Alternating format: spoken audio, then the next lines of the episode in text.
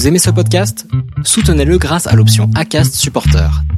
C'est vous qui choisissez combien vous donnez et à quelle fréquence. Cliquez simplement sur le lien dans la description du podcast pour le soutenir dès à présent. Hiring for your small business? If you're not looking for professionals on LinkedIn, you're looking in the wrong place. That's like looking for your car keys in a fish tank. LinkedIn helps you hire professionals you can't find anywhere else, even those who aren't actively searching for a new job but might be open to the perfect role. In a given month, over 70% of LinkedIn users don't even visit other leading job sites. So start looking in the right place. With LinkedIn, you can hire professionals like a professional. Post your free job on linkedin.com slash people today.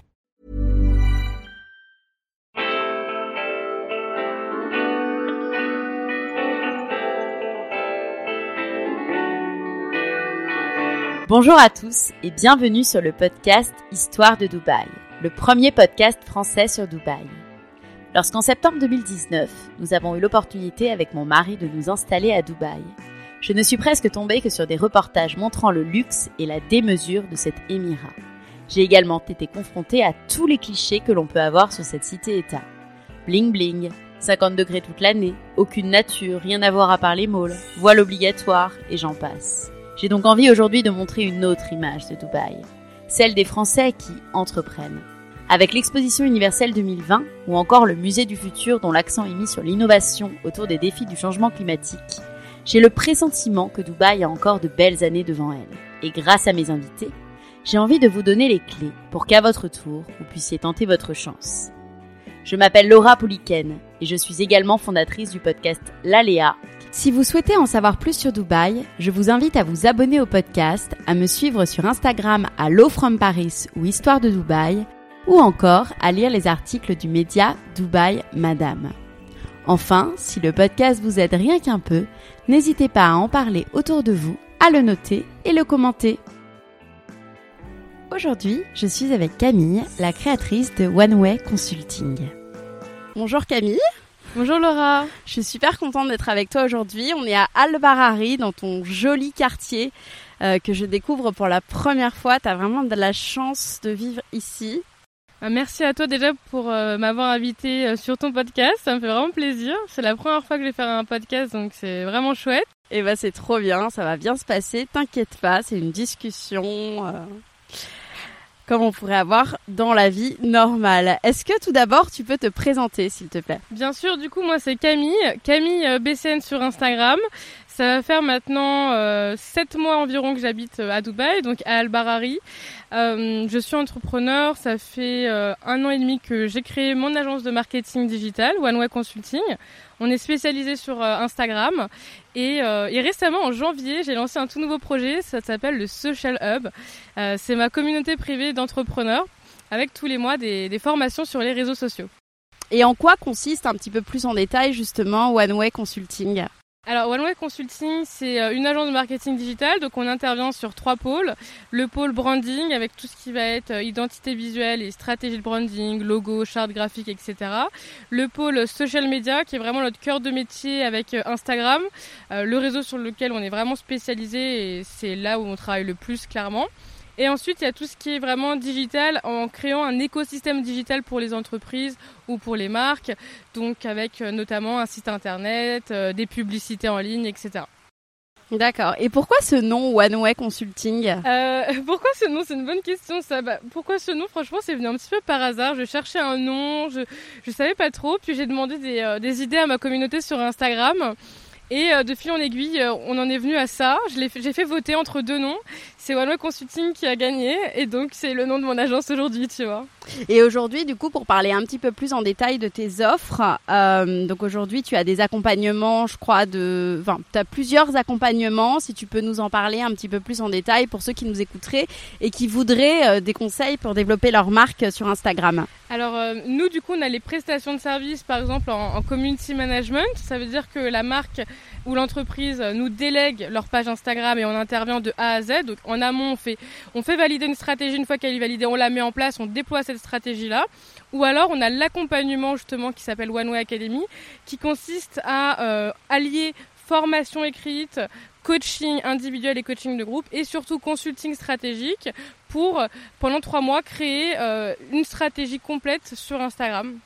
Donc c'est vraiment un accompagnement qui est dédié à Instagram et ça c'est euh, pour les marques ou les entreprises qui veulent être autonomes sur Instagram, tout comprendre de la plateforme et pouvoir l'utiliser euh, voilà de manière euh, naturelle, spontanée et être à l'aise sur cette plateforme là et, et atteindre leurs objectifs tout simplement. Et comment tu as commencé? Parce que c'est vrai que moi je te suis depuis que tu es arrivé sur, sur Dubaï, donc il y a à peu près six mois.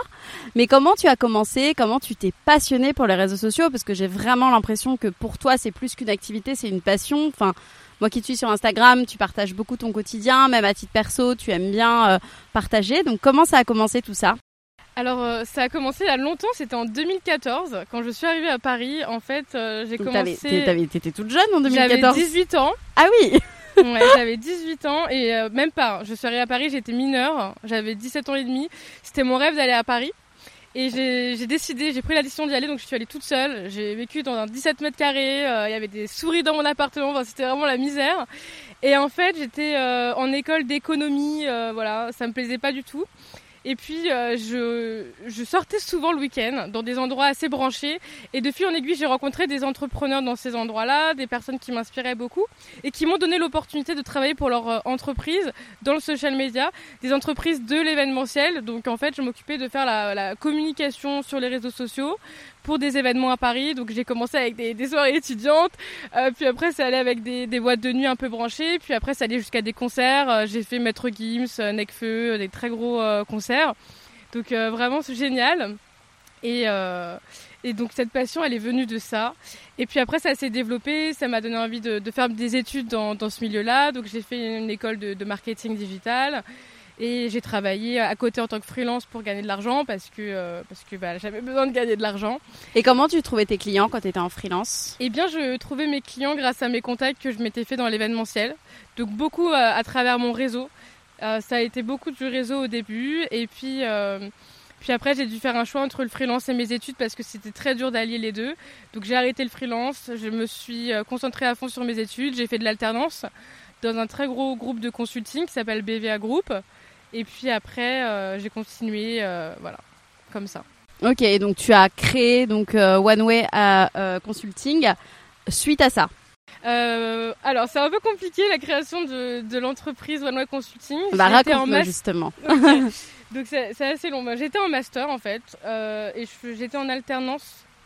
J'étais en alternance dans un groupe dans le luxe et ça se passait très très mal. C'était horrible. J'avais des collègues vraiment euh, qui étaient atroces. Euh, le, cliché un peu de l'entreprise dans le luxe qui qui limite euh, ne traite pas forcément correctement ses alternants et ses stagiaires. Moi, je me rappelle qu'elle me demandait d'aller chercher son déjeuner le midi alors que c'était pas du tout mon rôle. J'étais quand même chargée de marketing digital. J'avais beaucoup de responsabilités. Enfin bref. Et et du coup, à un moment donné, j'en pouvais plus de tout ça. Et ça s'est terminé avec mon alternance. Donc euh, j'avais le choix de trouver une autre alternance. J'ai commencé à avoir d'autres entretiens dans des super boîtes, dans la mode, toujours dans le luxe, etc. Et euh, j'avais l'impression que ça me correspondait pas, que euh, j'étais un peu dans le faux, que ça, ça pas, j'étais pas alignée avec moi-même. J'avais vraiment envie de faire quelque chose pour moi depuis bien longtemps. C'était mon rêve hein, de créer mon agence de marketing. C'est pas arrivé par hasard. C'est un rêve que j'ai eu depuis ma première année d'école dans la com. Et du coup, bah, j'ai perdu mon, mon, dream job et euh, deux semaines après, euh, je me fais larguer par mon copain euh, le jour de mon anniversaire. Ah ouais, d'accord. Donc un peu, un peu horrible. Je, je, suis en dépression, clairement, je suis très mal et je décide de tout quitter, d'arrêter les études, d'arrêter de chercher un emploi et de me lancer dans l'entrepreneuriat, de créer mon entreprise, de suivre mon rêve parce que c'est vraiment mon rêve. Et ce qui m'a donné ce déclic d'arrêter de, de, me lamenter sur mon sort et d'arrêter d'être déprimée, c'est que j'ai pensé à ce que j'ai vécu quand j'ai 16 ans, parce que quand j'avais 16 ans, pardon, quand j'avais 16 ans, euh, j'ai eu une maladie très rare, j'ai eu une embolie pulmonaire, c'est très rare quand on a 16 ans. J'ai failli mourir, j'ai eu des soins intensifs, ça a été très dur. Et en fait, quand j'étais en, dépression à cette époque-là, j'ai repensé à ça et je me suis dit, Camille, toi qui as failli mourir, toi qui connais un petit peu euh, la valeur de la vie. Tu peux pas te permettre de rester en dépression comme ça, à ne rien faire, à te lamenter sur ton sort. Il faut que tu te bouges, il faut que tu fasses quelque chose pour toi, qui a du sens pour toi. Et là, euh, j'ai décidé de créer ma boîte. Mes parents n'étaient pas du tout d'accord parce que bah, j'étais jeune. Je suis toujours jeune d'ailleurs. Et, et ben j'ai foncé en fait. J'ai écouté personne, j'ai décidé de le faire et je l'ai fait. Et qu'est-ce qui changeait pour ceux qui nous écoutent et qui souhaiteraient faire de même? Qu'est-ce qui change finalement pour toi entre être freelance et créer ta société? Bah, Ce qui change, surtout pour moi, c'est le recrutement, le management. Et c'est là où moi j'ai un problème d'ailleurs, et je le reconnais. C'est là où je travaille encore tous les jours, c'est que j'ai du mal à recruter les bons éléments ou en tout cas les manager. Et, euh, et c'est pas facile du tout euh, de savoir bien s'entourer dans son business, de bien recruter, de bien manager. C'est vraiment quelque chose qui s'apprend et c'est pas, pas dur. C'est très dur, pardon. Et justement, enfin, quelles sont les difficultés Déjà, première, premièrement. Et deuxièmement, enfin, moi je suis assez épatée parce que tu es quand même très jeune pour créer une société et en plus pour recruter et pour manager des gens peut-être qui sont même peut-être plus vieux que toi. Est-ce que t'as pas eu à un moment donné où tu as pas le syndrome de l'imposteur où tu te dis mais qui je suis pour conseiller des, des clients et pour en plus manager des gens? Comment tu gères ça? Euh, bah, effectivement, au niveau du recrutement, c'est vraiment très dur. Moi, au début, j'ai commencé avec des stagiaires, que ensuite j'ai pris en tant que freelance. Donc, j'ai pas d'employés, j'ai des prestataires externes, mais qui travaillent avec moi sur le long terme, mais qui travaillent que pour moi. Et euh, au niveau du syndrome de l'imposteur, franchement, ça, c'est quelque chose que j'ai pas trop connu, honnêtement, parce que vu que j'ai commencé à travailler dans le social media très tôt, j'ai toujours eu confiance en moi, en mes capacités, en mes expériences. Donc honnêtement, j'ai pas trop connu ça euh, au niveau de mes clients, plus au niveau effectivement du management, où bah, notamment j'ai quelqu'un dans mon équipe qui a 40 ans, tu vois. Ah ouais. Qui, gère tout ce qui est Facebook Ads. Et, euh, et au niveau du, du management, c'est pas toujours facile, mais j'ai pas ce syndrome de l'imposteur là. Je pense pas, j'ai plus peut-être du mal à m'imposer comme il faut, ou à trouver les bons mots, ou euh, à imposer les bonnes règles, tu vois. Mais le syndrome de l'imposteur, je, je pense pas que, que je l'ai, non. Ouais, tu as confiance en toi, tes capacités, et puis euh... d'accord. Et quels sont tes types de clients aujourd'hui? Euh, Nos clients, c'est surtout dans le secteur de la mode et dans le design d'intérieur. Donc c'est les deux types de clients qu'on a, et, et, pour eux, on travaille beaucoup sur Instagram. C'est vraiment euh, là-dessus qu'on travaille le plus.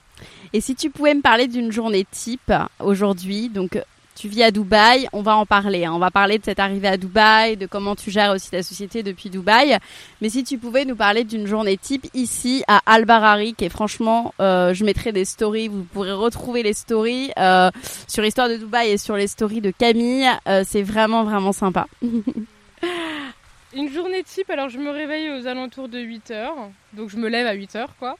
et j'ai une bonne routine matinale qui est super importante pour moi. Alors, je ne fais pas toujours la même routine, contrairement à beaucoup de personnes qui disent qu'il faut faire la même routine. Moi, je le fais beaucoup au feeling, mais mais il y a quand même des choses qui reviennent tous les matins. Donc déjà, euh, la première chose que je fais quand je me réveille, c'est que je bois beaucoup d'eau et je vais me brosser les dents avant euh, toute chose.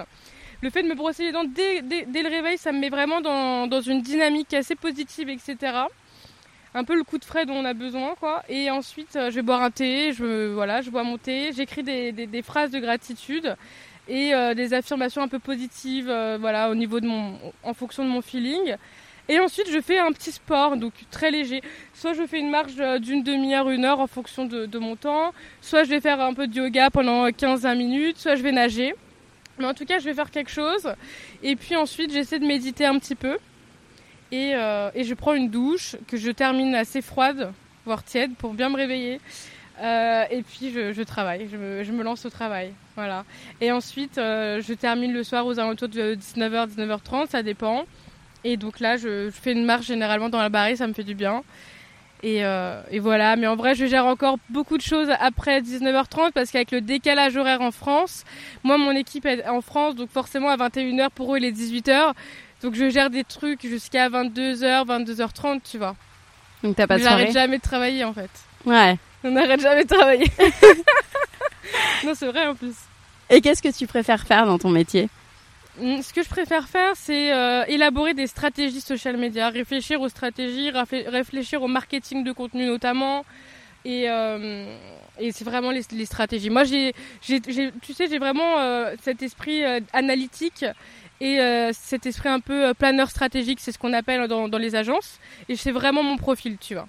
Même quand j'étais en école de com, j'ai toujours voulu être planeur strat.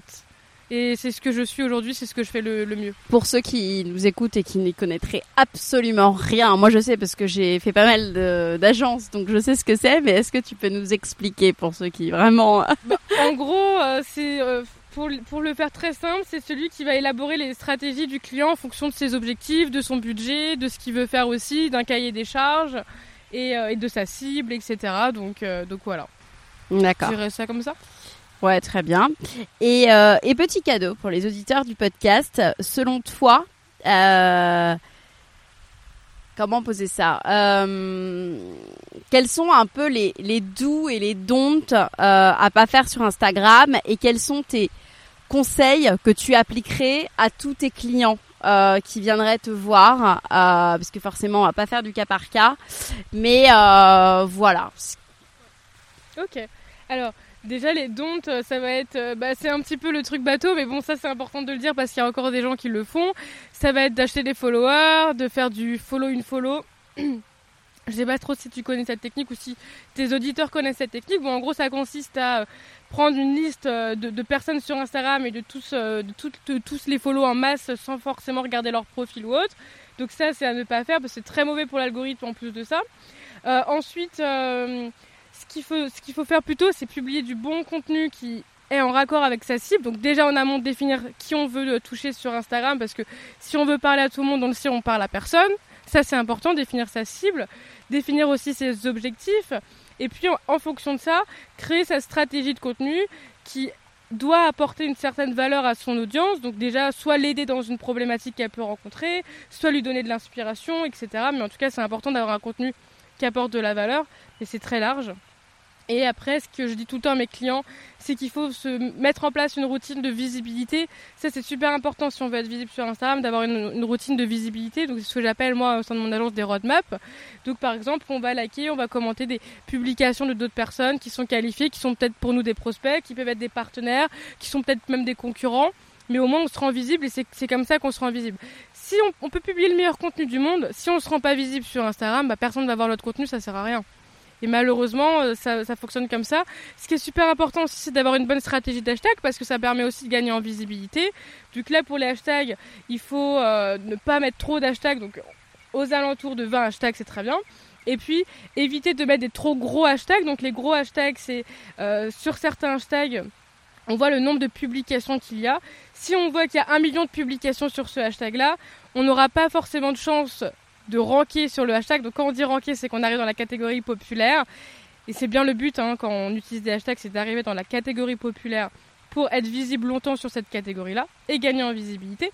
Mais du coup, pour en revenir euh, aux 1 million de posts, si le hashtag qu'on utilise a 1 million de posts, on n'arrivera jamais dans la catégorie populaire, on va être perdu dans toutes ces publications. Donc autant, autant utiliser des hashtags en rapport avec notre compte. Donc si on a un petit compte, ben, on va utiliser des hashtags un peu moyens, contre 30 000 posts, 70 000 posts maximum par exemple. Et puis si on a un plus gros compte avec par exemple 5 000, 6 000 followers et plus, ben là on peut utiliser des hashtags un peu plus gros, mais déjà au-dessus d'un million, ça va être très compliqué. Euh, voilà, pour euh, réussir à gagner en visibilité sur ces hashtags-là. Donc pour moi, c'est ça que je conseille toujours à mes clients et c'est un peu les, bases, quoi. D'accord. Et est-ce qu'aujourd'hui tu peux t'engager sur des objectifs envers tes clients? Par exemple, j'imagine que tu as des clients qui arrivent en disant euh, j'ai envie d'avoir 10 euh, 000 followers dans 4 mois. J'imagine que c'est hyper courant. Qu'est-ce que tu leur dis? Alors moi je m'engage jamais sur des objectifs chiffrés avec mes clients, on ne peut pas savoir à l'avance, on peut avoir des estimations mais on ne peut pas avoir un chiffre fixe. Et euh, ceux qui me disent j'ai envie de gagner 10 000 followers en 4 mois, je leur réponds mais qu'est-ce que ça va t'apporter de plus? Ça va te servir à quoi? Et s'ils me répondent bah, ça va me permettre d'avoir plus de notoriété, ça va me permettre d'avoir plus de clients, je leur dis plus de notoriété, oui. Et non d'ailleurs. Plus de clients, certainement pas. Parce que si ces 10 000 followers, ils sont pas du tout qualifiés, euh, qu'ils habitent je ne sais où alors que toi tu es un business local à Paris, bah ça va te servir à rien. Ils vont jamais venir dans ton business local à Paris alors qu'ils habitent peut-être au Maroc quoi. Tu vois, c'est un exemple un peu bête, mais c'est pour dire que si on ne gagne pas en followers qualifiés, ça va pas nous apporter de business, donc ça ne sert à rien. Donc je leur dis ça, et du coup je ne m'engage jamais, euh, et voilà. Donc tu leur crées des types de postes pour euh, créer de la valeur, tout simplement, mettre en avant leur service. Exactement. Des stratégies aussi pour gagner en followers qualifiés. Ça peut être des, influenceurs, ça va être des partenariats, des, choses comme ça. Ça va être nos roadmaps qu'on utilise, ça va être nos hashtags. Il y a beaucoup, beaucoup de choses. Mais j'insiste sur le fait qu'il faut gagner un follower qualifié et non pas juste gagner un follower. Et on va faire un petit jeu. C'est la première fois que je le fais, mais je trouve ça sympa. Allez. Euh, je vais prendre euh, un de mes followers sur Histoire de Dubaï au pif. Et je vais te demander de, la personne sera super contente, en quelques mots, de me donner des axes sur ce que tu penses de sa stratégie. Je vais prendre une marque, parce que sinon... Euh, c'est la première fois que je le fais. Hein. non, c'est bien, Mais je trouve ça sympa. Euh, Dubai Frame Dress, je les ai interviewés, mais ils sont rodés.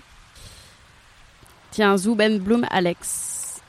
Euh, on va prendre Zoom Bloom Alex, qui est une euh, artiste à Dubaï.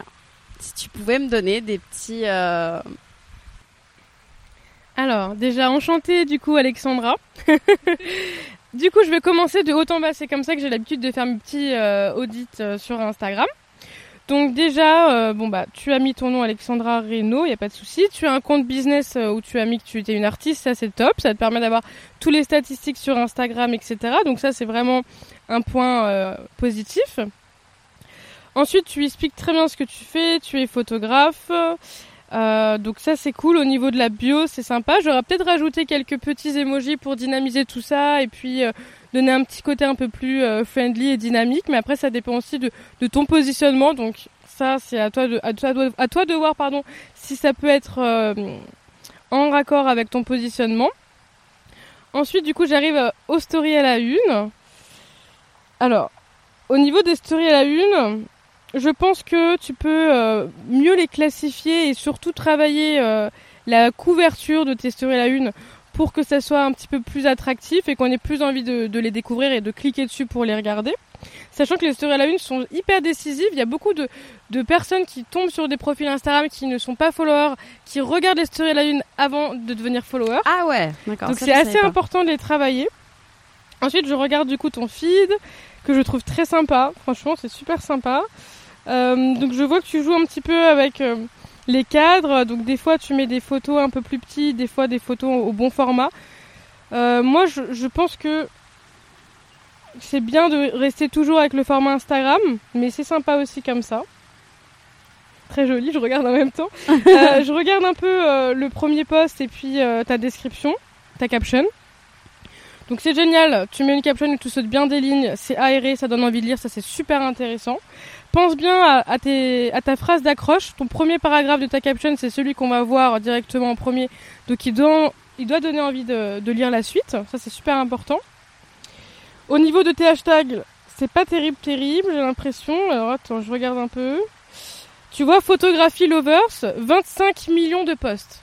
Ça, tu vois déjà, c'est pas possible. Ça, ça correspond pas à ton type de, de d'Instagram et puis c'est vraiment trop gros. Même quelqu'un qui a 50 000 abonnés, euh, ça va être dur pour lui de, se faire une place sur ce hashtag là. Par contre, il y en a qui sont super intéressants que tu utilises. Euh, Weekend in Dubai, c'est sympa. Voilà, hashtag Dubaï par exemple, alors celui-ci c'est le pire. Ça doit être 106 euh, millions de publications, tu te rends compte Voilà. Donc ça par exemple, c'est très dur d'arriver dans la catégorie populaire et puis on se rend compte que si on va, on va dessus, c'est plutôt tu vois, euh, des, filles euh, un peu type influenceuses, etc. Et donc, si toi tu publies pas ce genre de contenu, tu n'arriveras jamais dans cette catégorie populaire. Tu vois ce que je veux dire? Donc, vaut mieux privilégier des petits hashtags, enfin une un maximum de petits hashtags et euh, quelques gros hashtags. Exactement. Voilà. Donc, donc voilà, je, ce serait ça. Sinon, je trouve que c'est super sympa. Il y a des très belles photos. Ça fait vraiment qualitatif. Ça donne envie. Et euh, les photos sont vraiment très belles. Ça donne envie d'en savoir plus en tout cas. Et eh bah super, bah, elle sera ravie. J'espère qu'elle est française, mais je crois qu'elle est française. Euh, et bah maintenant, on va parler de ton arrivée à Dubaï, Camille. Euh, pourquoi Dubaï? Comment Dubaï? Quand Dubaï?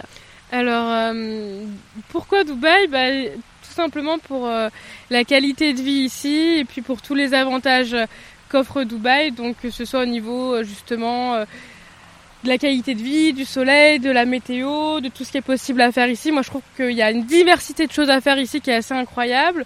Ensuite aussi pour les avantages fiscaux, bien entendu. Quand on est entrepreneur, c'est vrai qu'il y a beaucoup d'avantages à Dubaï. Sachant que moi, je travaille en ligne, donc mes clients sont à distance, donc, donc ça pose pas de souci.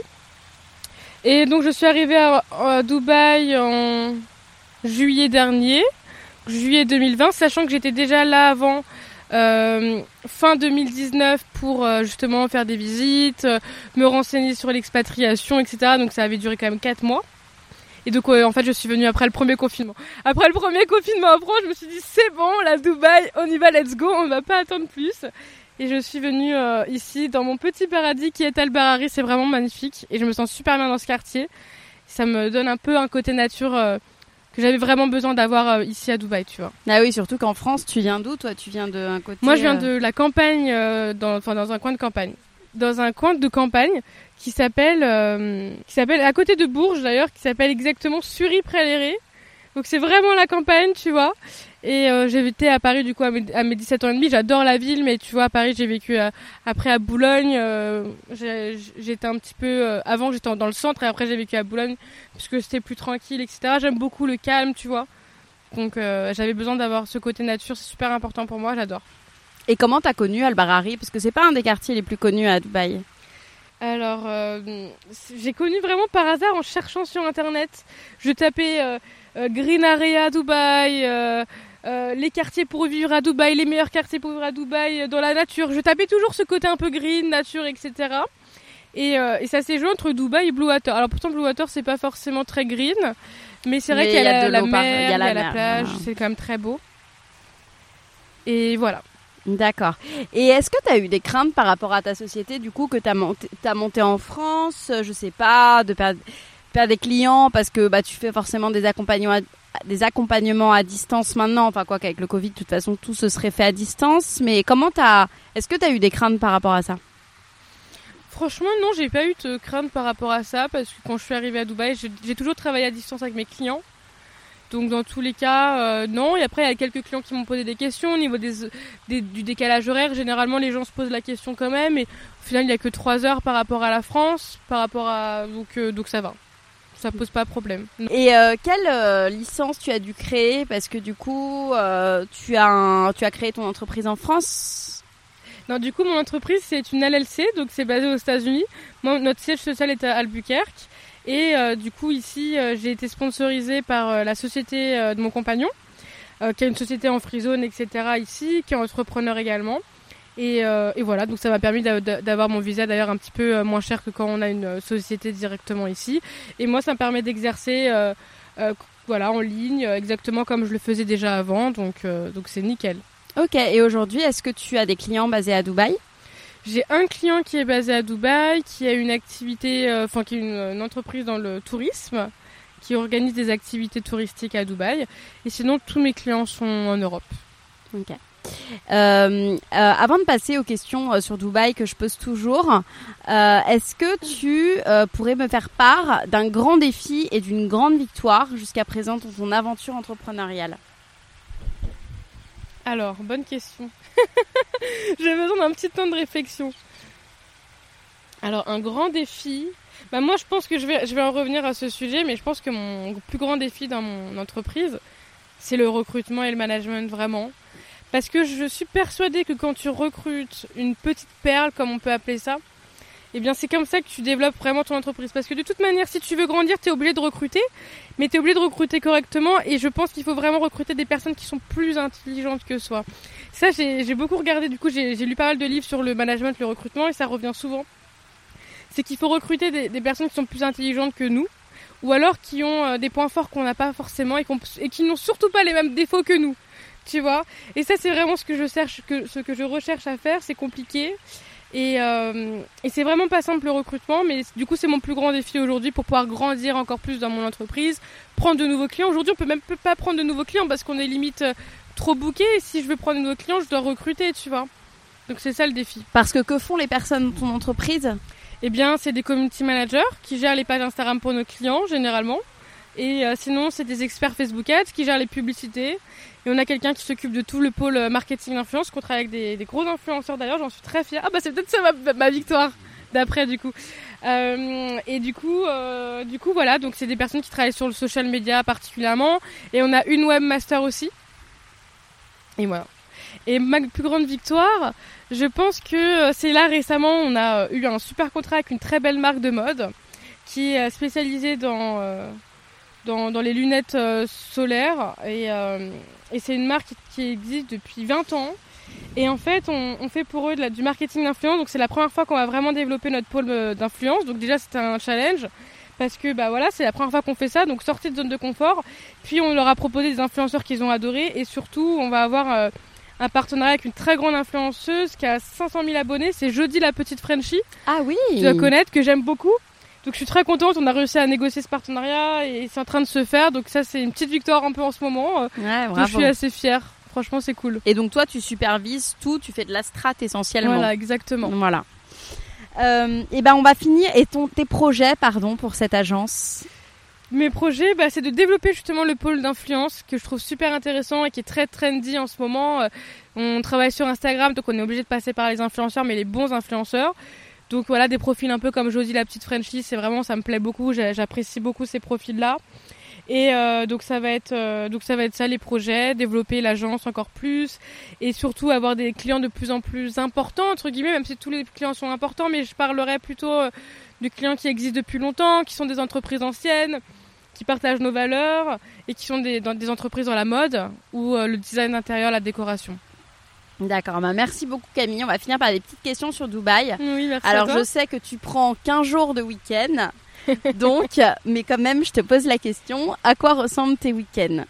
Alors, euh, mes week-ends, euh, du coup, généralement, franchement, ça dépend. Je suis désolée, c'est jamais pareil.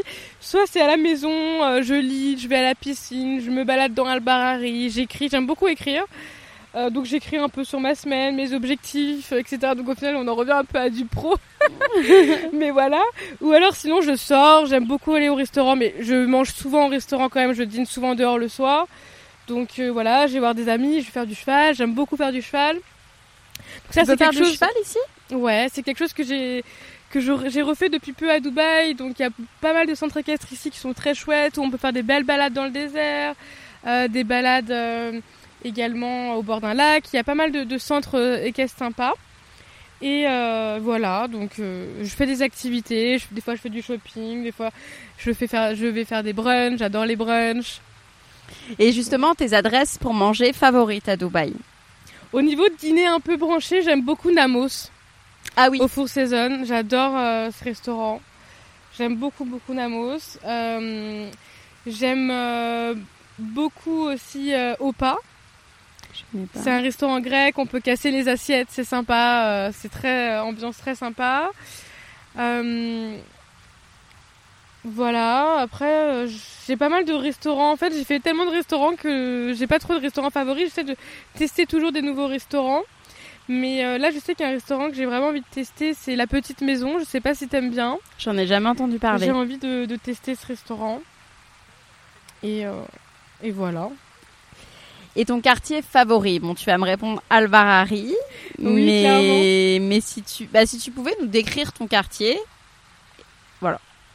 Mm, bah, décrire mon quartier, je dirais que c'est un quartier où il y a beaucoup de nature. Je dis toujours que c'est la jungle ici, parce que d'ailleurs sur certains, sur certaines maps, on a, ça se dit Albarari Jungle. Donc euh, je dis tout le temps que c'est la jungle, je dis qu'il y a des cascades. je, je, je, vends très bien mon quartier parce que la seule fois où où j'en ai beaucoup parlé à quelqu'un. Ils sont venus vivre ici et c'est nos voisins aujourd'hui du dessus. Ah C'est assez drôle. Donc euh, tu vois, je vends très bien mon quartier, voilà. Donc je dis ça, je dis que c'est relax, que c'est le calme. Voilà, là tu vois, on dirait que je te parle avec toi. On est euh, posé sur un, un joli bed devant un petit lac avec des petites cascades. Ouais, on se croirait vraiment pas à Dubaï. Hein. C'est vraiment une, une, autre image de Dubaï. Et j'ai une dernière question. Euh, non, deux dernières questions, pardon. Euh, quel est le cliché Parce que tu sais que Dubaï est plein de clichés. Euh, il y a du bling, c'est du luxe, le voile est obligatoire, il fait 50 degrés en permanence. toi, pour toi, quel est vraiment le cliché que tu déments à Dubaï? Bah, le cliché que je dément à Dubaï, c'est que c'est au niveau de de la liberté vis-à-vis des femmes, je pense. Moi, je trouve que les femmes sont super libres à Dubaï. Il y a beaucoup de gens, comme tu disais, qui pensent qu'il faut porter le voile ou qu'on doit mettre des robes longues ou que, etc. Euh, quand je vois certaines femmes à Dubaï, je suis désolée, euh, je pense que la liberté ici, c'est quand même pas mal, tu vois. Ouais, ouais, ouais, complètement. Donc c'est ce cliché-là que je dément. Et une dernière question pour ceux qui nous écoutent et qui tournent en rond dans leur expat, euh, dans leur expatriation. Euh, c'est-à-dire qu'ils s'épanouissent pas dans leur expatriation. Ah, un conseil pour eux? Alors franchement, je suis désolée, je n'ai pas trop de conseils parce que je trouve que c'est pas forcément facile de, de se faire à Dubaï. Moi, je pense que peut-être le conseil, c'est de trouver un quartier dans lequel on se sent bien. On arrive à se sentir chez nous, c'est pas facile, mais je pense qu'on peut tous trouver un quartier à Dubaï où on se sent chez nous. Il y a tellement de quartiers ici. Il y a beaucoup de gens qui pensent que ça, que c'est juste Downton, la Marina, Blue Water, mais il y a beaucoup plus de quartiers. Moi, ça fait pas longtemps que je vis ici, pourtant j'ai fait plein de quartiers parce que j'ai vraiment cherché. Euh, il y a Arabian Ranches qui est super sympa. Il y a The Prings. Il y a, y a, plein de quartiers super sympas qui sont pas spécialement hyper, hyper hors de prix. Donc je pense qu'il faut trouver le quartier où on se sent bien. Et quand on se sent bien chez nous, déjà, c'est beaucoup mieux. C'est 80% du boulot, je mm. suis complètement d'accord. Voilà. Et eh ben merci beaucoup Camille. Bah, merci à toi Laura, merci pour ton invitation, c'était super euh, bah, cool. Avec plaisir. À bientôt. Ah et on peut te retrouver où? Ah, alors on peut me retrouver sur Instagram, donc c'est Camille 2 du bas BCN, mon Instagram. Parfait. Et sur le site de ton agence. Bien sûr, onewayconsulting.com. Super, à bientôt. À bientôt. The secret to summer ready skin is here. Osea's number one best selling Andaria algae body oil, clinically proven to instantly improve skin elasticity and transform dry skin to silky, soft, and unbelievably glowing. Its signature scent of freshly squeezed grapefruit, cypress, and mango mandarin transports you to sun kissed summer days. Get healthy, glowing skin for summer with clean vegan skincare from Osea. Get 10% off your first order site wide with code GLOW at OseaMalibu.com.